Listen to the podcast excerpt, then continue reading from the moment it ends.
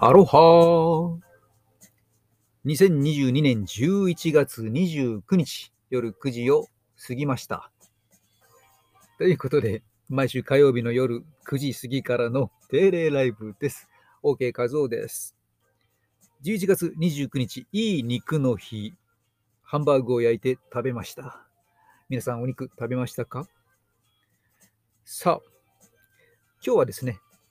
疲れたら運動？というテーマでお届けします。ちなみにちなみに、ショートケーキ缶で食べたことありますか？ショートケーキ缶？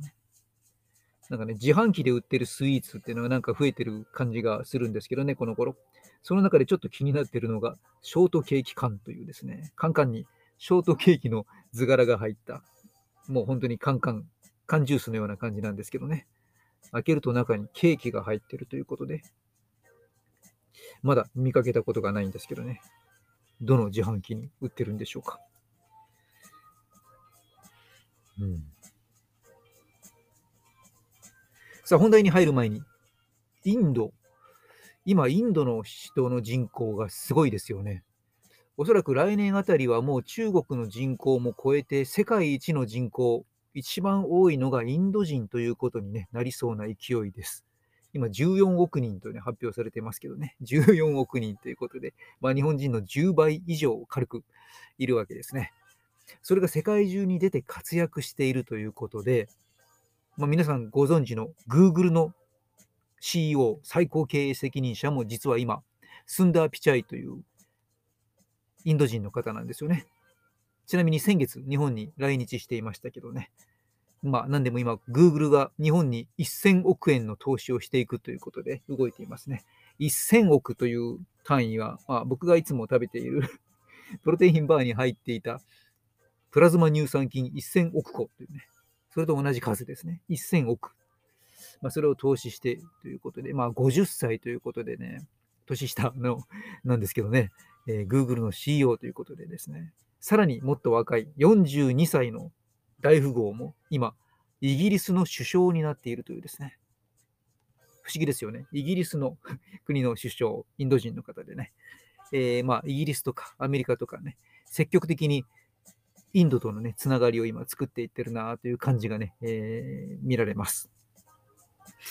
まあ、そんなね、ことがあったりして、ちょっと気になったので雑談でした。さて、本題ですが、えー、今日はですね、ウォーキングのレッスンに行ってきました。で、体を動かしてくるとですね、まあ、心地よい疲労感は当然出ますけども、えー、すごく調子も良くなるんですよね。これはどういうことかというと、まあ、本題の今日のタイトルですけど、疲れた時の運動ということです。まあ、疲れた、えー、疲労した、ね、一日中仕事で仕事で疲れて、もう今日は一歩も外に出たくないということで、休日、一歩も外に出ずにこもるという、ねえ、方もいらっしゃると思います。まあ、私もそんな時もあります。が、ここでポイントなのは、それは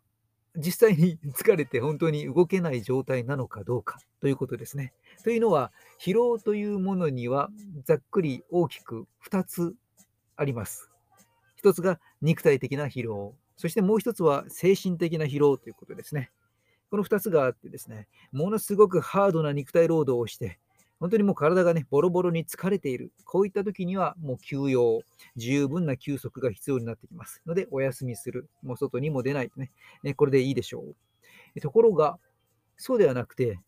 いわゆるですね、デスクワークとか、で、もうずっ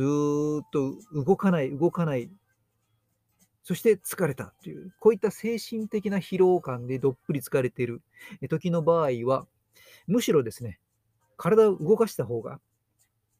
こんな風に疲れた時ほど、え、運動をした方がリフレッシュ効果でね、体が元気になるということがあります。まあ、トレーニングの世界では積極的な休養と言ったりもしますけどね、クーリング、クールダウンの時にね、こう疲労感を残さないために体を動かすことも。うんまあ、実際にあのアームレスリングなんかも世界大会とかね、こういろんなところでは、うん、第一線を戦って、次また戦うまでの間にね、えー、動かさないよりも積極的にちょっとね、こう、揉みほぐしたり、軽いストレッチを行ったりとか、うん、動かした方が疲労の回復が早くなるというね、まあ、そういったところでも使われますけどね。ということでですね、まあ、あ疲れたなと思った時には、ちょっと振り返ってみて、どう疲れているのかと。それは肉体の疲労なのか、精神的な疲労なのかを自分でチェックをして、精神的であった場合は、むしろちょっとね、運動を取り入れてみるというのがおすすめです。まあ、どんな運動が良いかというと、まあ、具体的にはですね、ちょっと走るのが好きな方は軽く走ったりとか、走るまではきついという方はウォーキングしたりとかですね、まあ、室内でストレッチをしたりとか、行うといいと思います。まあ、特におすすめなのは、私がウォーキング講師だからということでもなく、ウォーキングがやはりおすすめですね。まあ、ウォーキングを続けていくと、やはりこう心肺機能がね、向上してきます。これすごいいいメリットね。心肺機能が向上したりとか、まあ、足腰がしっかり鍛えられたり、お尻周りが鍛えられたりとか、まあ、足全体の筋肉が鍛えられていくことでですね、血流が良くなる。そして代謝も良くなるというメリットがあります。これはいわゆる疲れにくい体を作っていく上ですごく大切なポイントになりますので、疲れたなぁと感じる方にウォーキングがおすすめできるということになります。まポイントとしてはですね、気持ちがいいなというぐらいにしておくと。そうするとですね、日々続きやすくなります。疲れたなという時にちょっとウォーキング歩いてみると。で、気持ちよかったなと思うと、また疲れたなと思う時に動く、歩く。で、気持ちが良いということで、習慣化につながっていきますので、で、習慣化続けることで心肺機能、足腰の筋肉が鍛わって、血流代謝が良くなるという好循環が生まれていきます。この時によくありがちな、ストイックな真面目な方が失敗してしまうのは、よっしゃーと張り切りすぎて、動きすぎて疲れてしまうとですね、えー、疲れて動いて疲れたという感じになってしまって、えー、きついということでね、こうもう続かない、習慣化ができないということになってしまいますのでね、えそこまでやらないというね、えそれが大きなポイントになったりもします。えというわけで、え本日はですね、疲れた時には実際に体を動かしてみましょうと。まあ、することで、え疲労が回復しますよというお話をしました。うんまあ、あとはですね、ぜひウォーキングの時なんかにはこう、ウォーキングのシューズなんかもですね、しっかりと足を守るものなんかをですね、チョイスするとより快適に歩けるかと思います。それでは、えー、今日はショートで、ショートライブということで終わりますが、えー、よければですね、概要欄に貼りましたノートの講師向けの